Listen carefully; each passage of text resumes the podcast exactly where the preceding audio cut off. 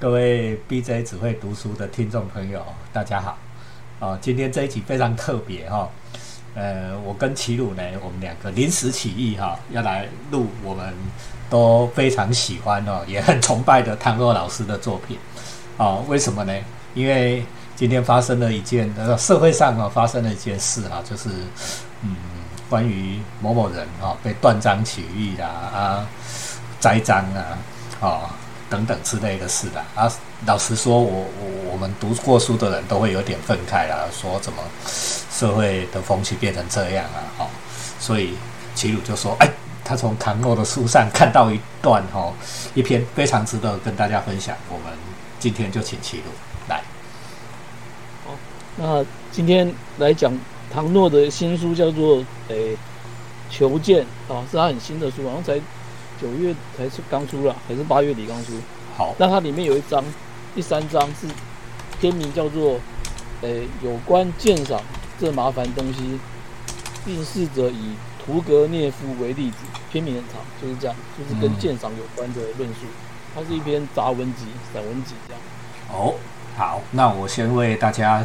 介介绍一下这本书哈，这本书的书名叫做《求剑》，剑是那个刀剑的剑哦，所以我们这个武喜欢武侠的人呢，一看到这个名字，马上就被钓到了，被上钩了。我我想齐鲁也差不多了，齐鲁是每本唐购都买，我也是啦哈啊，只不过《求剑》这一本我还没有入手，因为它真的是太新了，所以我们趁大家都还没有读过的时候，来为大家分享其中的一篇关于屠格涅夫。好，来。就是快闪读书会这样，断章取义这样。好，断章取义不太好了，但是因为唐诺书，我觉得台湾应该很少人去读，所以不这样子好像也没办法推推广它这样。对。好，那这这一章就是讲鉴赏啊。对。那，诶，我先念一段他对于鉴赏特性的描述。好，唐诺是这样写的，他说：鉴赏大概最属奥古斯丁所谓的那种东西，嗯，就是什么是你不问我，我是很知道的。但你越追问我，我就越讲不清楚什么，甚至开始想不清楚了。啊，从语言效果一面来说，则是鉴赏最不容易成立，但是最容易被反对。对，所谓容易反对的意思，就是说，作为反对者这一边，你完全不需要有相称程度的认识、学养，甚甚至于实际经验。对，常常你只需要有的只是决心，下定决心不要被说服。那这样最滔滔雄辩的雄，哎，最滔滔不绝的雄辩者，或最温柔绵密的解说者，都奈何不了你。对，正因为这样，鉴赏力是极脆弱的，脆弱的接近虚幻，或者说近乎某种谎言，如国王新衣那那一种。对，哎，这一段的意思就是讲说，鉴赏是很、很、很、很容易被反对，就是很容易不存被。一反对就被消失，就是这个东西是很多粗人，很多人是不会去去去认真看待它的。那啊，那他就先讲这个鉴赏这个特性，这样。我能不能白话文为大家解释一下哈？白话文就是说哈，你要看懂哦，你需要学学养哦，你要看懂艺术，尤其是艺术作品，你要看懂需要学养。哦，比如说大家都知道，我看做了几出戏，对不对？哈，做了几出戏，哎，我也是在学习，哎，但是我会觉得我越做越懂，越越懂，越看越懂。好，当我开始跟大家讲说，哎，这出戏好在哪里的时候，我跟你讲，一个不看戏、完全不懂的人，马上就可以反驳我，然后我哑口无言。哈，这就是，这就是刚才谈过这这这段话的意思啊。为什么会造成这种现象啊？对。其实唐诺后面有讲到这个东西，嗯，但 B J 书还没看，但其实诶，唐诺有提到，好，就是这，就是世界这个社会就太多这样子，对，好，那接下来的话，我的我他就开始，因为唐诺书很长，我就是诶断章取义的截录啊，那接下来我觉得他就是在讲说，因为他分析几个关于很懂读书的人去读其他人书的一个很有鉴赏力的这个这个例子，这样。是，那我就先念一段是。屠格涅夫就俄国的屠格涅夫，在谈席勒，席勒我不知道是谁啦，所以唐诺书我真的对吧？很多没看过，但是他就是讲说，哎，屠格涅夫谈席勒的一篇小说叫做《威廉退尔》，嗯，是一五幕剧这样。那他的评语是说，我念一下，这段很重要，让大家认真听一下。对，他说，顺便说说，只有在极少数的天才人物身上，这种具高度哲理性的创作意识，才不会伴随着某种行为的冷漠性。嗯哼，那唐诺在读到这一章的时候，他他他的写，他后面是这样写，他说啊，这是多么敏锐，而且解开人心中一个结的话语，不是吗？嗯，这也真的让我当下一惊。就说我这些年来，唐诺是个很很很高深的那个评论者。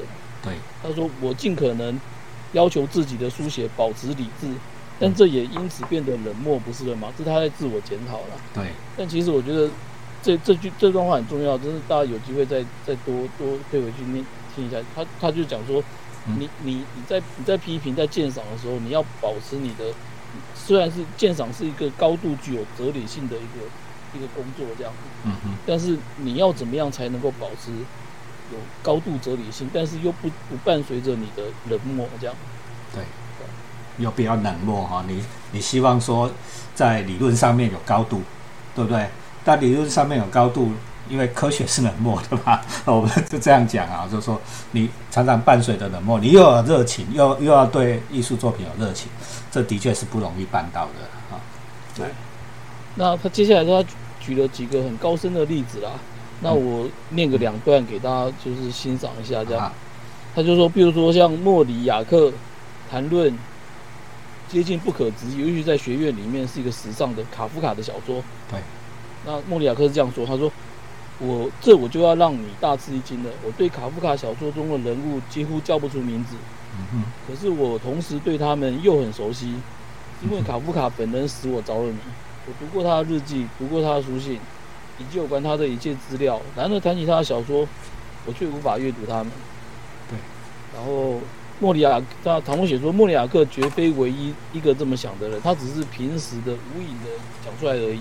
嗯哼，对啊，那他的意思就是说啊，其实大家都很崇拜卡夫卡，大家很多人都对卡夫卡推崇备至，但是其实很少人讲真话，就是卡夫卡的书不好看。啊，真的不好看呐、不不是不是没有娱乐性的那一种不好看，是其实你也不容易看懂哦。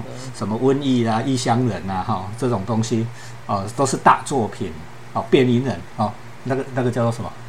变变音人也是卡夫卡改的嘛，哦。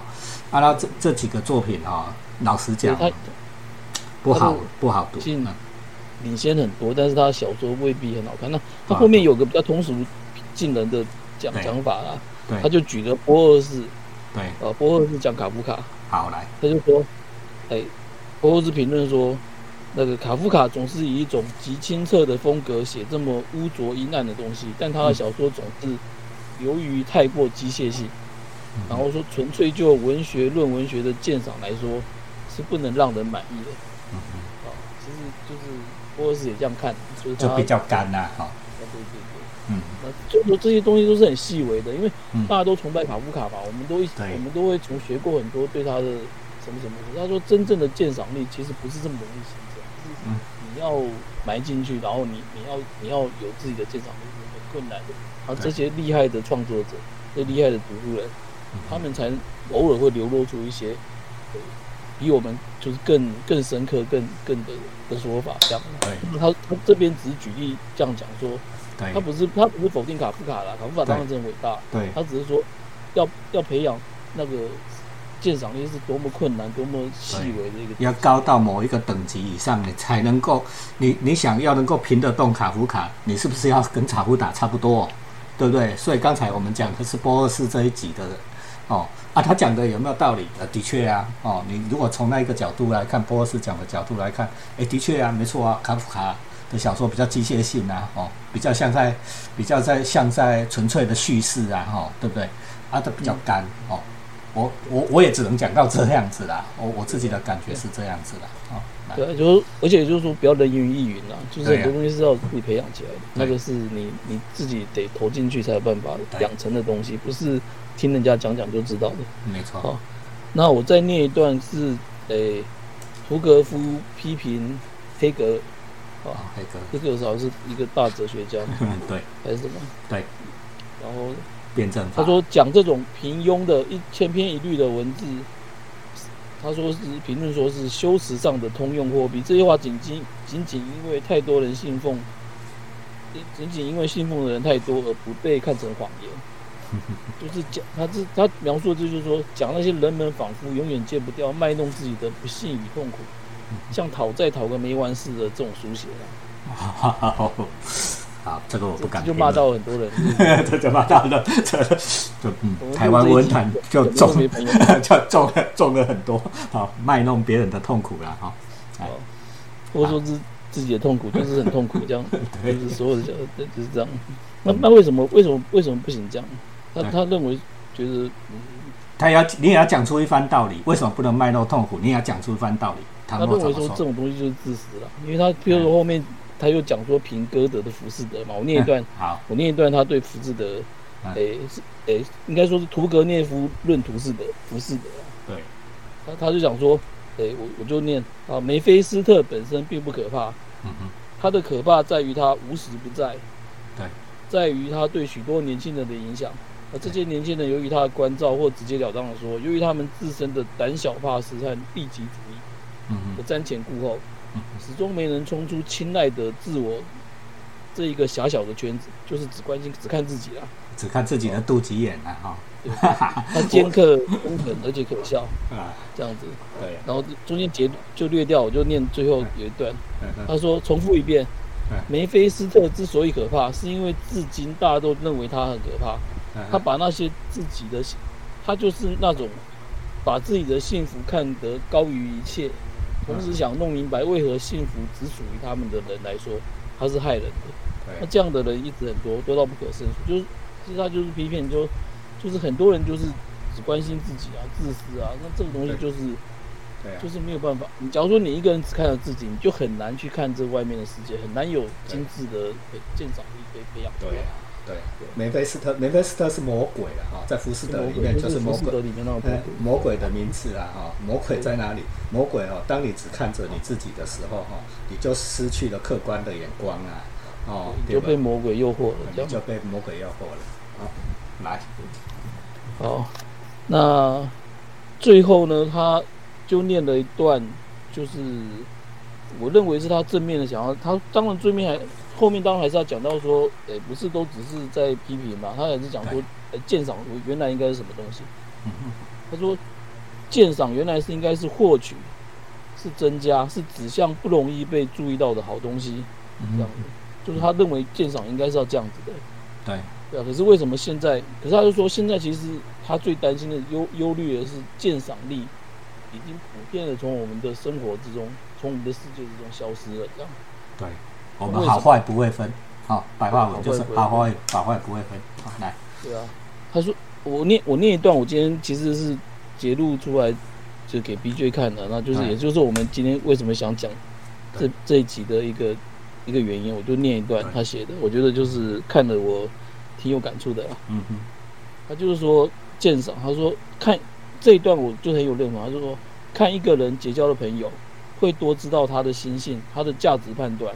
他当他讲朋友，就是不只是真的人的朋友，就是他其实常常讲的是书啦，对，都是一样的。朋友的书也是我们的一种朋友，对。然后他的价值判断，来自于颠沛造次时刻的抉择云云，嗯，就看一个人的阅读，亦引述亦如交友，书写者想指给我们看更大的世界，而我们却也因此更了解的知道他想着什么，忧烦着什么，或者希望什么。对。然后最重要的便是这个人。不善于言辞的鉴赏力，我们听他奇奇哀哀的话语，奇奇哀哀是行动讲不清楚。对啊，所以意思就是说，这些东西有可能是讲不清楚的。嗯哼，对啊，鉴赏这个东西可能有时候是讲不清楚的。对啊，他很强调这个，所以他说我们我们要愿意听他奇奇哀哀的话语，于是我们需要对语言、对文字心怀多一点善意。然后他括号说：“这恰恰是这几百年来我们缓缓在减少的。”然后但不故意误解。然后他又括号说：“故意误解是台湾当前最坏的习惯，蔚然成风。”对，他说：“心怀善意，不故意误解，只是这一个善意的最底线要求，就是说你要培养你的鉴赏力，你要去欣赏，要去去去认识，这是最最底线、最底线的要求。对，对吧？再往上去，我们就不能只靠人自知，耐心的。”云云的好教养了，善意需要更强有力的，也更持久的支撑。它还是它非是一种能力，它非得是一种能力不可。在同样说的不清不楚的文字和话语里，人类得人们得人呃，应该说他人得自己缓缓培养出分辨真话跟胡言乱语的能力才行。对，就这一关。对，好，我我想这个就是我们这一集的标题了啦哈。你要心怀善意，不故意误解，哦，反其道而行哈。尤其台湾现在的现况哈，现在是九月，我们录这一集是九月初，对吗？在两个月左右我们就要选举了。每次台湾到了选举的时候，你应该看多少人怀着恶意故意误解别人的话，对吗？就会发生我们今天讲的这一句这一集为什么要讲这个？被有人被断章取义，有人被恶意栽赃，哦，那我很难过的是哈，我我。我我我想讲给七五听，我很难过的是，在这里面，因为我的朋友圈还蛮广的，我看到了，哎，还有很多读书人，啊，就是读到博士了，在大学当当老师了，哦，还故意误解、心怀恶意去曲解别人的话，哦，那。当然了，这是一个人的品格的问题的哈。像刚才齐鲁讲的，就是说一个人的品格问题。我我们看一个人交的朋友，我们就知道那一个人；一个人看的书，我们就知道他。一个人怎么样去处理他看到的文字，我们就知认识那一个人。我们认识了这样的一个人，对不对？这是其一。那其二，我我我也我我也很想说的是说，我们可不可以多心怀一点善意，对吗？我们这个世界真的需要一些温柔敦厚的人呢。对，就是唐诺在这这个篇章里面就是担忧的事情。那我我我很认同，所以我会把它截出来。但虽然说，哎，读书断也是断章取义啦，也我们这样讲也是断章取义，但是我还是认为说我断的应该还不错。那我对，然后我我并没有太曲解，应该没有太曲解误会唐诺。但但是另外我还是要回头讲，就是唐诺的书真的很值得读啦，就是真的。虽然卖的不好，或者是他很这个人很喜欢说教，嗯，就就是看嘛，有时候你就是得听他说教，然后学他一些东西，这样把他的思维，对对，啊，所以比较善意的回来还是要推推唐诺老师啊。他说从我年轻的时候，我们就一直看看看到这样，跟跟朱天心、朱天文他们是在搞三山书房哦啊，一开始他也写小说，后来大概都是在写评论比较多了啦，哈。写书评啊，他每一本书评的作品，评书的作品都很好看。我跟七鲁几乎每一本都买了哦，什么世间的名字啊、汉字啊、镜头啊，对不对哈？镜头里面啊，后来还有一本什么我我我跟什么财富权利什么的的私书，上一本都是上一本啊。啊，今天为大家介绍唐诺最新的书《求剑》哦。当然，我们求的这一支剑，除了书以外，我们还另有他职哈。就希望读书节目能够带给大家一道光，或者是一桶冷水，哦。当你呃冲昏头了，哦，冲昏头了，哦，在群众里面冲昏头了，在激情里面冲昏头了，有时候听听书，哦，看看书，那也是不错的选择。那我们这个节目就做得有意义，好，BJ 只会读书，按赞、留言、分享、开启小铃铛，谢谢大家，谢谢齐鲁。好，谢谢，谢谢大家，拜拜，谢谢 B 君，拜拜。